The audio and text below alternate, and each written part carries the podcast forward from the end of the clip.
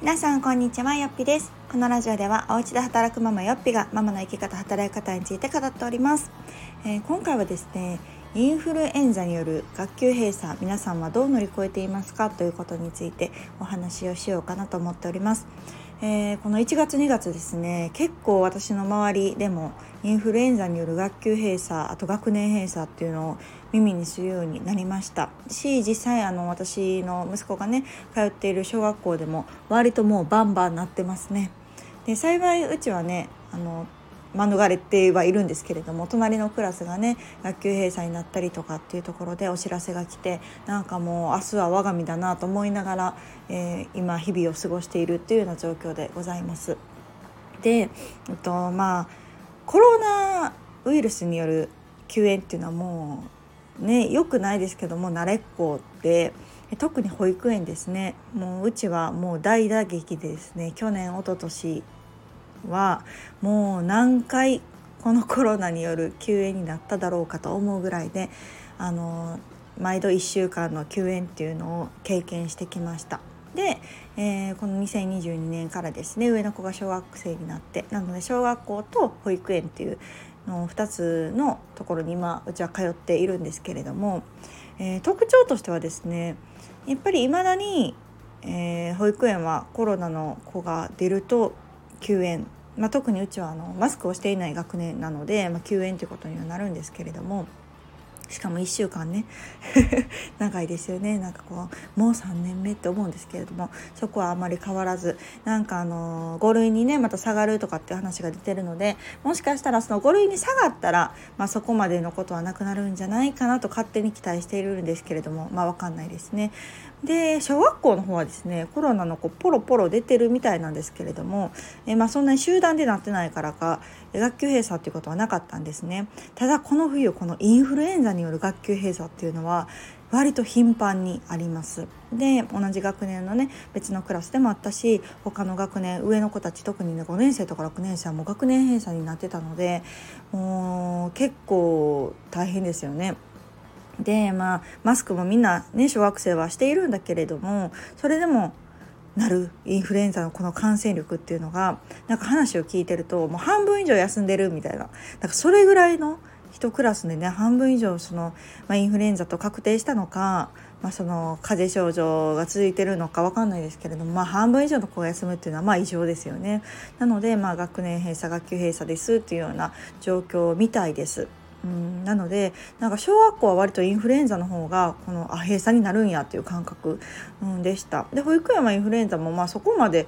流行ってないです、まあ、うちの子のクラスはねでも他のクラスは結構6人とか出てるみたいですけどそれでも別に閉鎖することはなくあ保育園はインフルエンザはいいんやと思いながらなんかあんまりそこの基準がねあの小学校と保育園でも違うのかインフルエンザとコロナで違うのかっていうのがなんかよく分かんないんですけれども、まあ、とにかく小学生はインフルエンザですごく学年閉鎖学級閉鎖になってるっていうのを聞きます。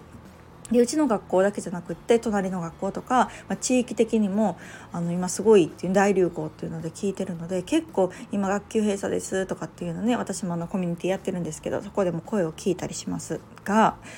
あのインフルエンザによるこの学級閉鎖になった時働いてるママたちはどうしてんねやろなっていうのがやっぱりちょっとこうふと疑問に思ったんですね。っていうのもうちの学校の場合は3日か4日休むになるのかな？学級閉鎖があそうそうインフルエンザによる学級閉鎖っていうのが3日か4日確かそうそうなってるのでその、ね、次の1日だけとかっていうわけじゃないじゃないですか。で急にメール1本ポンと来て 明日から学級閉鎖ですみたいな感じで連絡が来るんですね。なのでなんかねあの間違って来てた子おったとかって言っててなんかお母さんも多分メールを見てなかったのか、まあ、本人も絶対聞いてるはずなんですけどね先生は。明日からしばらく学校休みだよって言ってるはずなんですけど、まあ、その子も聞いてなかったのかなんか来てた子がいてたとかって言ってて、まあ、でも急にその3日とか4日とか子供がね家にいるってなるでしかもこう、まあ、インフルエンザにかかってるっていう場合だけじゃなくって、ね、子供はかかってないけど急に、ね、学級閉鎖になるっていうことだってああんかやっぱあるんやなっていうのをちょっとこう久々にというか、まあ、小学生になって初めてのこの経験だったのでなんか感じました。でオンライン授業とかっていうのもねなんかそのコロナの時によく言ってたじゃないですか。でもなんか1年生やからか分かんないですけどそんなこともなくですね。オンライン授業もなく普通にただただ休みということだったみたいです。ね何のためのタブレット授業とかオンラインやってんねやろっていう感じもしますが。まあでもちょっと話それますがタブレットね1年生でもやってはいるんですけど別に毎日持ってくる帰ってくるわけでもないしそんな頻繁にね学校でも取り入れてるわけじゃないからいざはいじゃあオンライン授業でって言われてもまあ無理やろうなっていうのは思いますね親がしっかり横についておかないとできないし親御さんでもねちょっとそういうの苦手な方ってあればなかなかこうね、いきなり「はいじゃあオンライン授業」って言われてもなんか対応できる人ばっかりじゃないやろうななんていうことも、うんうん、感じました。そうそうで、まあ、こうね急にこう「はい休み」ってなった時にそのお仕事を、まあ、休める環境にある方は休むんでしょうけどもそれでも連続でね4日とかってなってくるとどうするんだろうそのパパと半分半分しながら有給を取るのかお母さんがまるまる休むのか子供にお留守番させるのかっていうような選択肢に、まあ、なるかなと思いますよね。でも1年生でその丸1日朝からその夕方まで1人にさせるっていうのもなんかこう心配やなっていう気もするしなんか最近聞いたのがその家に1人で入る子っていうのをこう見てた人がいてそのこの家はお母さんが家にいない自分で鍵を開けて入るっていうのを狙ってた子をなんかこう襲いに行ったっていう話とかもあったんですねニュースで。なんかそんなん見てるといやもうほんま怖いなと思ってなんかどこで誰が見てるかねえ分かんないしなんかそんなヘイトもおるんやなと思うとねなんか怖い気もするけどまあ単純にその、まあ、そういう不審者っていう怖さもあるけどその火とかね火の取り扱いとかなんかこう誰かピンポンって来たとかね。なんかそういうのとかを考えるとちょっとね12次会の話じゃないというか朝から夕方までがっつりね、家で一人で置いとくっていうのもそら気になるやろうなと思うので、まあ、休むっていうね選択を取る方がほとんどだとは思うんですがこの急にねこのしかもめっちゃ元気やしみたいな。子供が元気でなんか3日4日休むっていうのが、まあ、大変な方もいらっしゃるやろうなっていうところとあとはその学童ですよね。そうそうせめてそういう別の居場所でもあればなんですけど学級閉鎖になった場合はその学童も行ったらダメらしくってってなるともう本当にこう一人ぼっちになりますよね家で。うんなんかそこの問題がちょっとねうんちょっとこの小学生というかこの学級閉鎖問題がまたつきまとってくるなと思いましたのでまあじゃあどうすればいいかっていうところは、まあ、おのおのね家庭のそのお母さんとかお父さん働き方次第にはなると思うんですけどもやっぱり思うのがその在宅で働ける職種の方はなんかそれを普段からちょこちょこ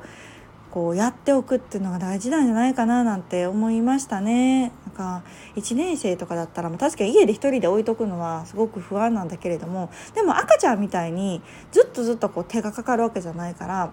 その子供を家にいながらお母さんが仕事するっていうことも100%のね集中はできなかったとしても全くできないってことはないんですよ。私も長期休暇は子供がいながら家でね仕事をしているのでなのでその0か100かじゃなくってその中間層ぐらいのこと例えばまあこの業務だったら家でもできそうだからここだけ家でするとかね、まあ、例えば半休で済んだりするかもしれないんですよね。とかっていうことを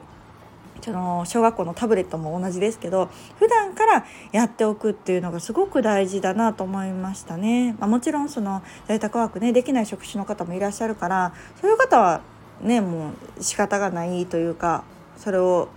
うんやりようがないかもしれないんですけれどもでもできる仕事っていうのもきっとたくさんあると思うしうんそのが会社にね行かないといけないっていう仕事と、まあ、会社じゃなくてもできる仕事っていうのがもし区別できるのであればもう普段からねちょこちょこそのこの日は在宅でしますみたいな、まあ、週に1回でも2週間に1回でもなんかそういうのを普段からしておけるとなんかいざという時にあじゃあ切り替えてじゃあ明日からちょっとすいません4日間学級閉鎖なんで家でやりますみたいなことができたらいいですよねというその本人ももちろんいいと思うし会社にとってもそのしわ寄せが他の人に行かなかったりとか、うん、じゃあその間家でできる仕事を別にねお願いしたりとかっていうこともなんかできるんじゃないかななんて思いながら考えておりました。うんまあ、もしねうちが今学級閉鎖になったらもう私はいいで仕事し ながらあの子供はいいでなんだろう宿題したりとかなのかな宿題は出るのかなにはなると思うんですけれどもやっぱり一人でね置いておくことはちょっと今はできないかななんか心配だからね。子供は喜ぶかもしれないけど。でもなかなかねちょっとこう今まだ1年生やしなっていう気持ちもあるのでねとはいえねこういう事態っていうのはこういきなりやってくるのでなんか普段からやっぱりちょっと対策というか考えておかないといけないなというのをちょっと改めて感じました。本当によくねこのインフルエンザによる学級閉鎖学年閉鎖よく聞くのでうんだし毎年ねこの冬になんかありがちなことなのかなと思うのでまたちょっとうんこういういざという時のことも考える必要があるなと思ったし他の皆さんはどうされてるんだろうなというのをちょっと気になりましたので今日はこのお話をしてみました。もう早くねこういういろんな感染症関係が落ち着いてもう元の生活に戻ってほしいというのを切実に願いますが、まあ、皆さんもね気をつけているとは思いますがさらに気をつけて感染しないように頑張りましょう。ではまた次回の放送をお楽しみに。さよなら